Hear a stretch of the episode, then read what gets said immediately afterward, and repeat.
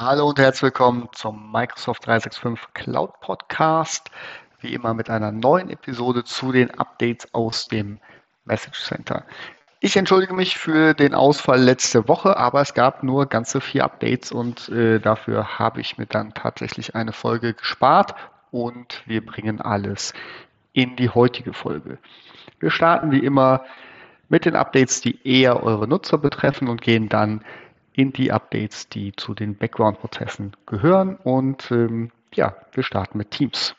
Und zwar gibt es ab Mitte Juni wird es ausgerollt, die Möglichkeit, dass eure Nutzer nur einmal eine App installieren müssen, zum Beispiel in einem Chat, und dann diese App direkt nochmal nutzen können in weiteren Chats. Bisher war es so, dass man die in jedem Einzelchat neu installieren musste und ähm, Genau. Es wird auch die Möglichkeit geben, mit äh, Add-Menschen einen Bot direkt in einem Chat oder Team anzusprechen, so dass man den direkt nutzen kann. Also das sind die Updates, die äh, Teams betreffen. Gucken wir mal weiter durch. Genau, dann gibt es noch ein weiteres Update in Teams und zwar den View Together Mode. Das heißt, äh, man bekommt das Bild, wo alle äh, Mitglieder ähm, eines Meetings ausgeschnitten werden und in einen Hintergrund gesetzt werden. Es gibt einen Hörsaal oder einen Meetingraum, eine Bar, das sind dann verschiedene Ansichten. Ich denke, das, kennt ihr, das ist ja schon länger verfügbar. Und da gibt es die Möglichkeit, dass diejenigen, ähm die zu dem Meeting eingeladen haben oder den Presenter-Status haben, das nicht nur für sich, sondern für alle aktivieren können. Das heißt, alle sehen dann diesen Hintergrund äh, und müssen selber wieder rausgehen. Das ist immer möglich, dass sie sich zurück in den Gallery Mode äh, setzen, aber dann hat man das für alle eingeschaltet.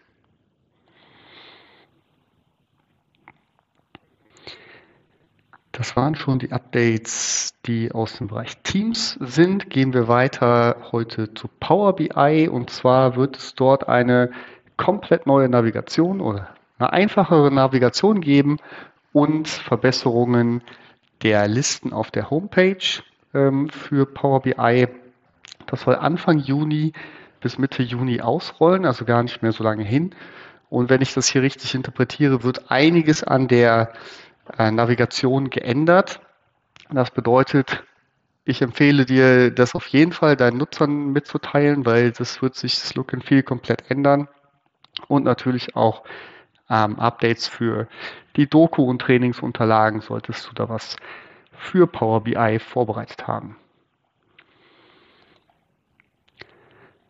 Ein weiteres neues Look and Feel wird es für deine Benutzer geben, wenn sie zum ersten Mal Forms aufrufen. Und zwar ab Juni wird dort auch eine komplette ähm, ja, Erst, ähm, also dieser Erstdialog zum ersten Mal hier, wo äh, einem gezeigt wird, welche Funktionen es gibt. Das wird komplett neu ähm, ähm, gestylt und insbesondere natürlich auch die Templates und ähnliches vorgestellt. Ähm, und genau, also falls du auch da Trainingsmaterial hast oder ähm, Nutzer neu reinkommen und sich fragen, wieso sieht das anders aus als beim Kollegen, der das vor einem Monat gemacht hat, dann liegt es an diesem Update.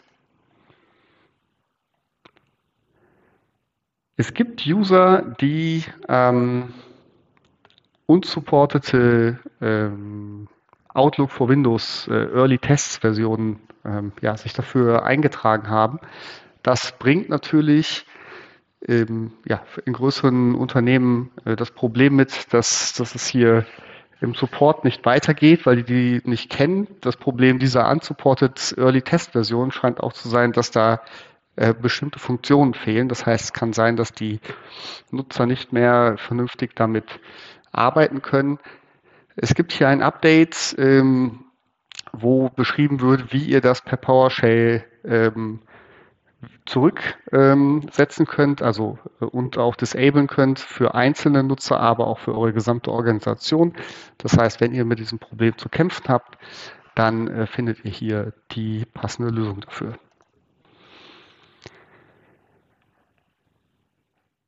Gehen wir zu SharePoint. Und äh, hier gibt es jetzt die Möglichkeit, die Templates, die äh, auf einer Seite ähm, ja, ähm, angewandt wurden. Äh, man sieht dort dann auch die Historie. Das heißt, man kann sehen, wer wann welches Template für die Seite ähm, verwendet hat, um so dann vielleicht auch zu sehen, ah, wo kommen die Änderungen her und denjenigen anzusprechen, ähm, falls die Änderung zum Beispiel nicht abgestimmt war. Das rollt aus jetzt Mitte Mai und wird Anfang Juni äh, zur Verfügung stehen für das Target Release und im Standard dann von Mitte Juni bis Ende Juni weiter ausgerollt. Und jetzt kommt ein Update, ähm, ja, da muss jeder selber bewerten, was er damit macht.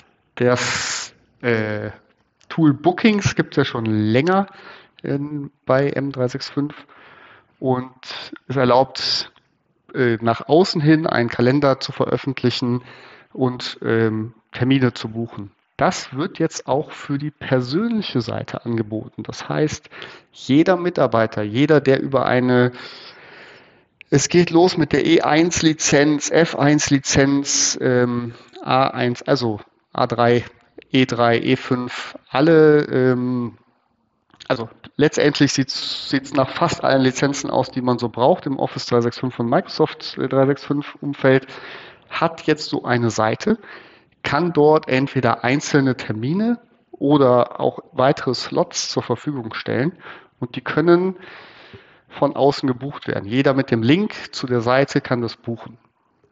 Ich finde das gar nicht so schlecht. Allerdings kann ich mir sehr gut vorstellen, dass viele Firmen das nicht möchten. Es gibt auch ähm, Wege, das sowohl für einzelne Gruppen, aber auch für die gesamte Organisation ähm, zu deaktivieren. Aber hier der Hinweis, es wird per Default aktiviert. Das heißt, die Aktivierung wird erfolgen und zwar im Target Release jetzt Anfang Juni bis Mitte Juni und im Standard Release dann wieder von Mitte Juni bis Ende Juni. Das heißt, wenn ihr da vorher reagieren möchtet, dann habt ihr jetzt noch zwei, drei Wochen Zeit, um das äh, durchzuspielen oder erst mit der Target Release Gruppe auszutesten.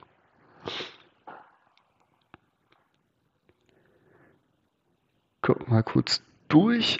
Ich glaube, das waren die Updates, die eure Endnutzer betreffen. Ähm, gehen wir weiter zu den Updates, die ja, eher euch als Admins äh, betreffen oder eures ähm, ja, Administratoren der einzelnen Services. Fangen wir an mit Microsoft Purview. Das ist ja die neue Brand, der neue Brand für die Compliance Suite. Und da gibt es einen 90 Tage Trial mit allen E5 Premium ähm, Möglichkeiten die, die da zur Verfügung stehen. Für den kann sich jetzt jeder anmelden, um zu sehen, helfen mir die Lösungen in meiner täglichen Arbeit. Ich bin überzeugt, dass viele, viele Möglichkeiten benötigt werden, um Compliance den Tenant zu betreiben. Man muss natürlich sehen, ob man dafür bereit ist, den äh, Lizenzpreis dann auch zu bezahlen oder ob man vielleicht andere Wege findet, ähm, ähnlich compliant zu sein.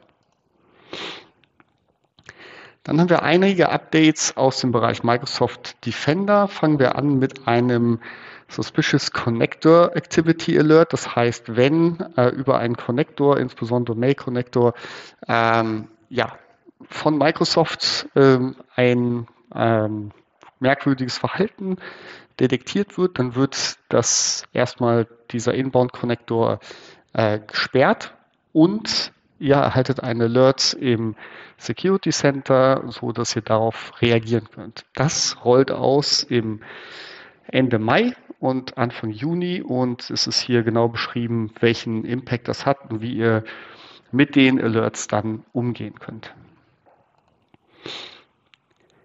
Der Microsoft Defender, äh, da für End, for Endpoint, bekommt auch ein neues, ähm, äh, ein neues Update. Jetzt muss ich mal gucken, genau. Ähm, und das bedeutet, dass mit dem Rollout dieses Updates ältere Versionen eurer Clients, in, insbesondere macOS, Linux und Android, nicht mehr supported werden. Also guckt hier bitte rein, ist für jedes einzelne ein eigener Eintrag, damit ihr seht, ähm, welche Devices noch supported werden. Der Rollout beginnt im Juni und wird bis Ende August ähm, vonstatten gehen, so dass ihr Zeit habt, darauf zu reagieren.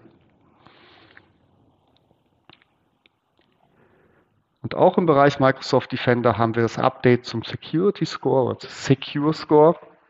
Und zwar werden dort zwei äh, Actions herausgenommen, ähm, die nicht mehr benötigt werden aus Microsoft-Sicht, weil es anders schon abgedeckt ist oder mittlerweile Standard ist. Das heißt, wenn ihr den Secure Score überwacht, dann wundert euch nicht, dass es dort eine andere Anzeige jetzt gibt ähm, in den Punkten.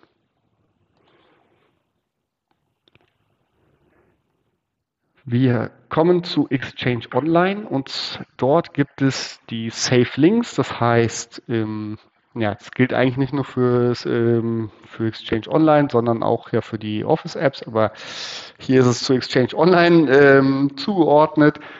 Und zwar ist es ja so, dass die Safe Links und die dazugehörige Block- und Allow-List ähm, für Domains, wo das nicht angewandt wird, bisher in der in den Global Settings der Safe Links konfiguriert wurde.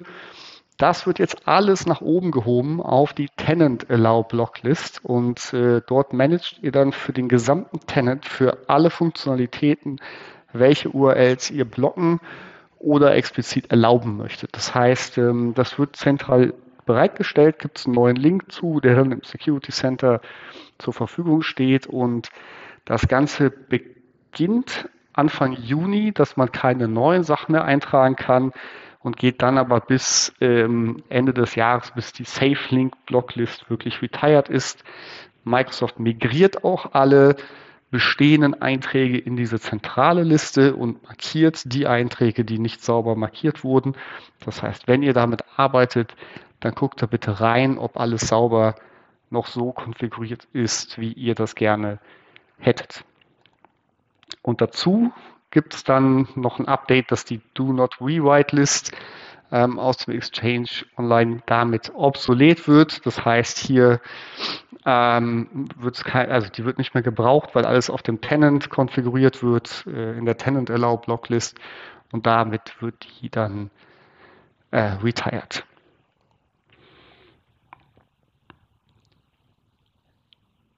Bei Microsoft Teams gibt es ähm, ja, ist gar kein Rollout-Datum festgelegt, dann wahrscheinlich ab sofort die Möglichkeit, äh, eure eigenen Audiokonferenz-Policies für unterschiedliche Nutzer anzuwenden. Das heißt, ihr könnt sowohl Nutzergruppen ähm, erstellen, die andere ähm, Audiokonferenz-Einwahlnummern haben, sowohl bezahlte als auch äh, die toll-free unbezahlten.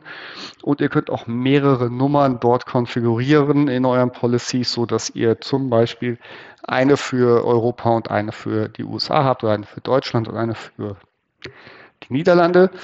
Und ähm, genau, das ist jetzt möglich in einer einzigen Policy und genau, ermöglicht euch das zentral zu verwalten für die verschiedenen Szenarien, die ihr in eurer Organisation habt.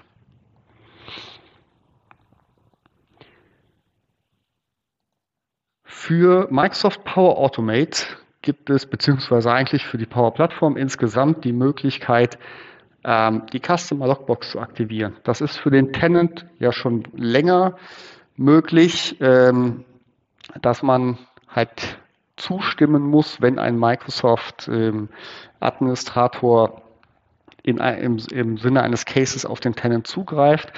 Ähm, wenn es die Customer Logbox nicht gibt, müssen Sie sich das auch bestätigen lassen, aber man hat einfach als Kunde keine Handhabe, das nochmal besonders freizugeben.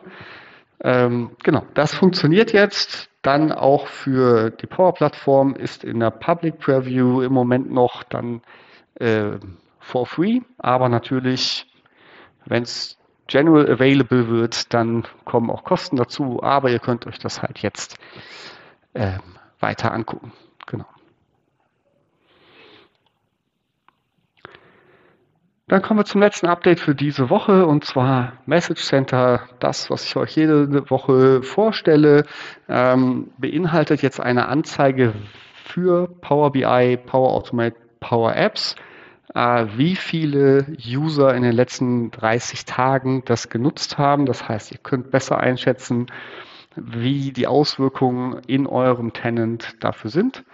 Und damit verbinde ich wie immer den Aufruf, auch selber ins Message Center zu gucken. Ich gebe euch Hinweise, wie damit umzugehen ist. Dennoch lasse ich einige ähm, Updates auch weg, weil sie mir nicht relevant genug erscheinen. Und ähm, andererseits gibt es auch tenant-spezifische Updates, die ich gar nicht für euch sehe. Das heißt, guckt da rein, arbeitet damit, damit ihr sauber wisst, was in eurem Tenant passiert. Und damit verabschiede ich mich und wünsche euch eine gute, produktive Woche.